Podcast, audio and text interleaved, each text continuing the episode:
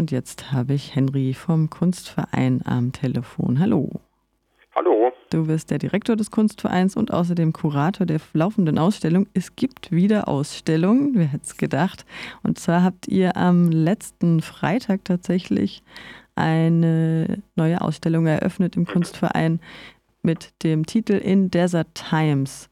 Das wird von dem Kollektiv The Kalpana, wird die Wüste als ein Bereich von Zukunftsimagination und Science-Fiction-Welten projiziert. Der ganze Raum in, im Kunstverein, und das ist ja ein altes Schwimmbad, also mit einer Galerie oben, also ein, auch ein sehr eindrücklicher Raum, wird als raumgreifende Installation ja, aufbereitet. Wie muss man sich das denn vorstellen jetzt?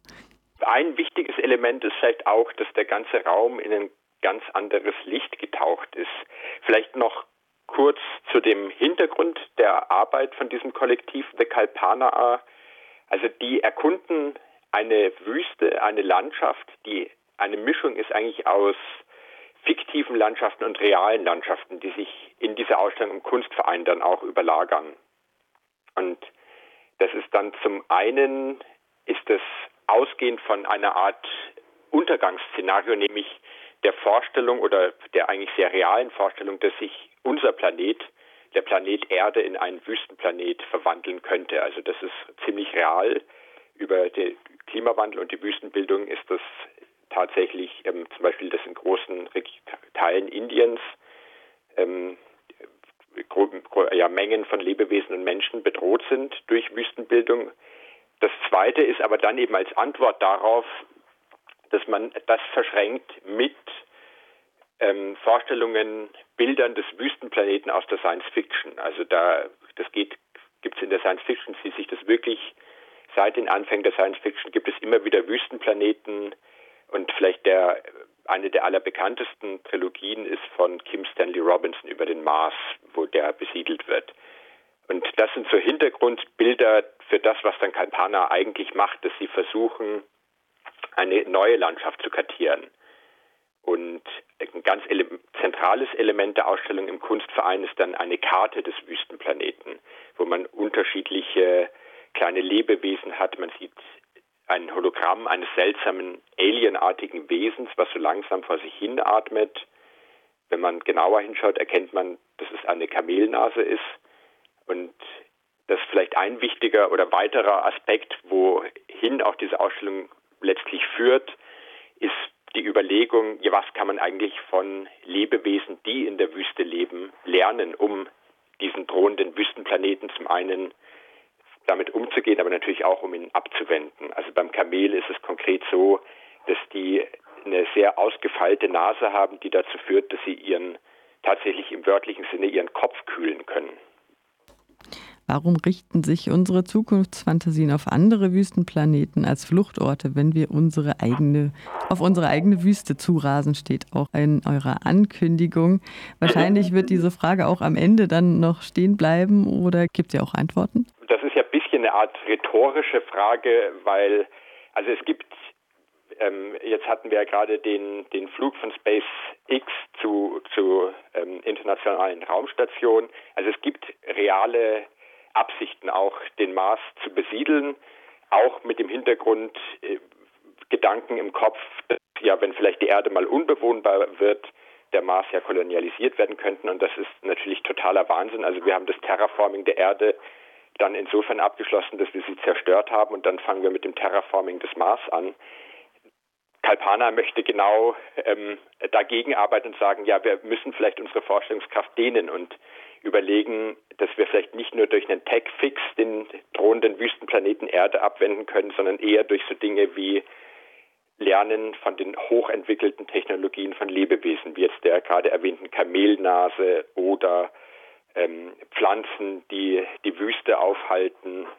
Und solche kleinen Elemente, die tauchen also überall in der Ausstellung auf. Aber auch die Frage, wie eigentlich so eine Landschaft geformt werden kann. Also wie jetzt eine Landschaft wie die Wüste oder jetzt ein ganzer Planet wie der Mars.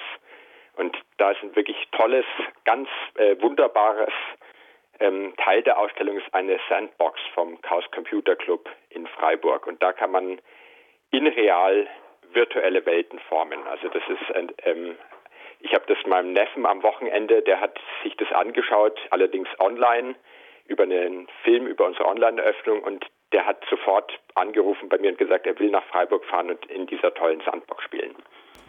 Ein Riesenspielplatz auf jeden Fall. Diese Sandbox projiziert dann eben die verschiedenen Höhen. Wenn man Berge auftürmt, fließt dann Wasser hinunter. Das ist wirklich sehr, sehr faszinierend. Ja. Kann ich bestätigen. Mit Unterstützung des Chaos Computer Clubs, hast du gerade erwähnt, wird diese findet diese Ausstellung statt.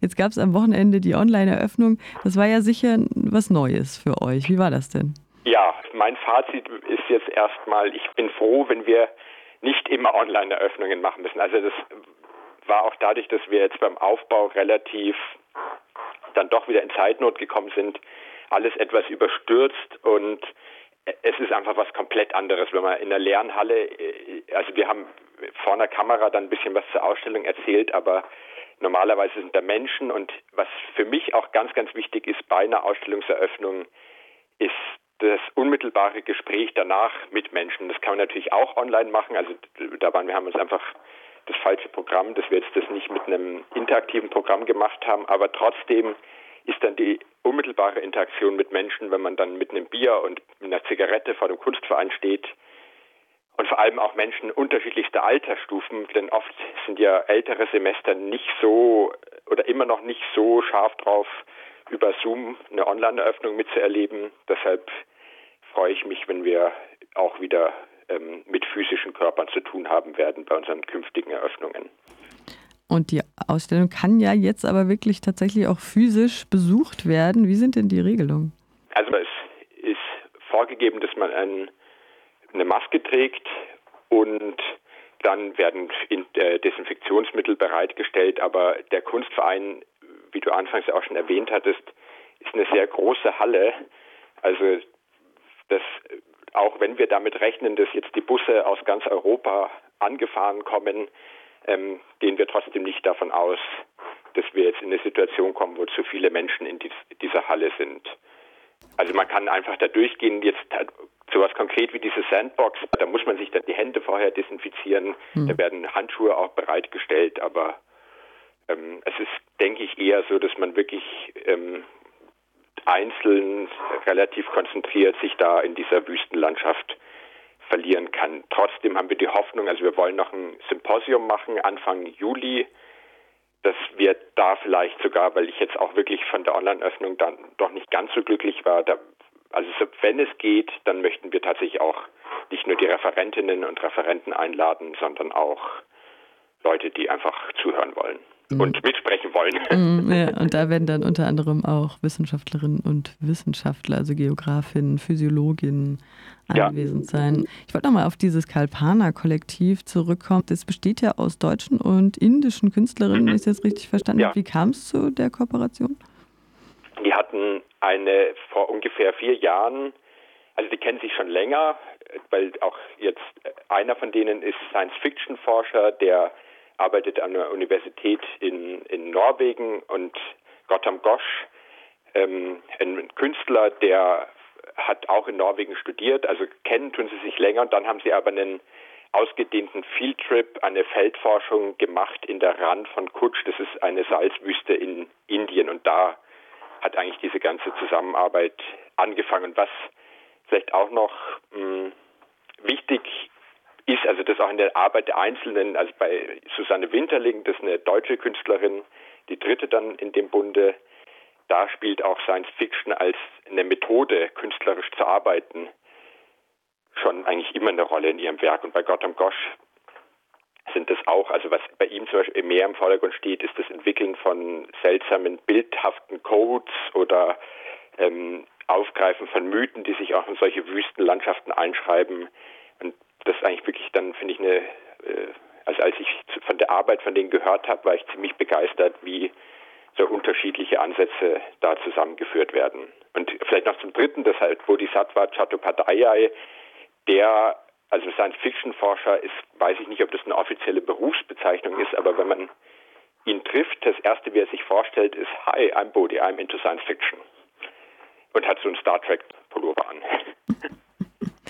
In Desert Times die Ausstellung im Kunstverein Freiburg in der Dreisamstraße 21 vom Kalpana Kollektiv. Die wurde jetzt eröffnet am Wochenende und läuft noch bis zum 12. Juli. Der Kunstverein ist immer Dienstag bis Sonntag von 12 Uhr bis 18 Uhr geöffnet, am Donnerstag von 12 bis 20 Uhr. Und eben am 4. Juli wird es dann nochmal besagtes Symposium geben. Henry, ich danke dir für diesen Einblick. Willst du noch irgendwas loswerden? Nö, ich habe kommt einfach in den Kunstverein und da kann man dann eben diesen Wüstenplaneten spekulativ erkunden. Ich freue mich, ähm, wenn Leute kommen und vielleicht auch zu dem Symposium man dann auch wirklich ins Gespräch kommen kann.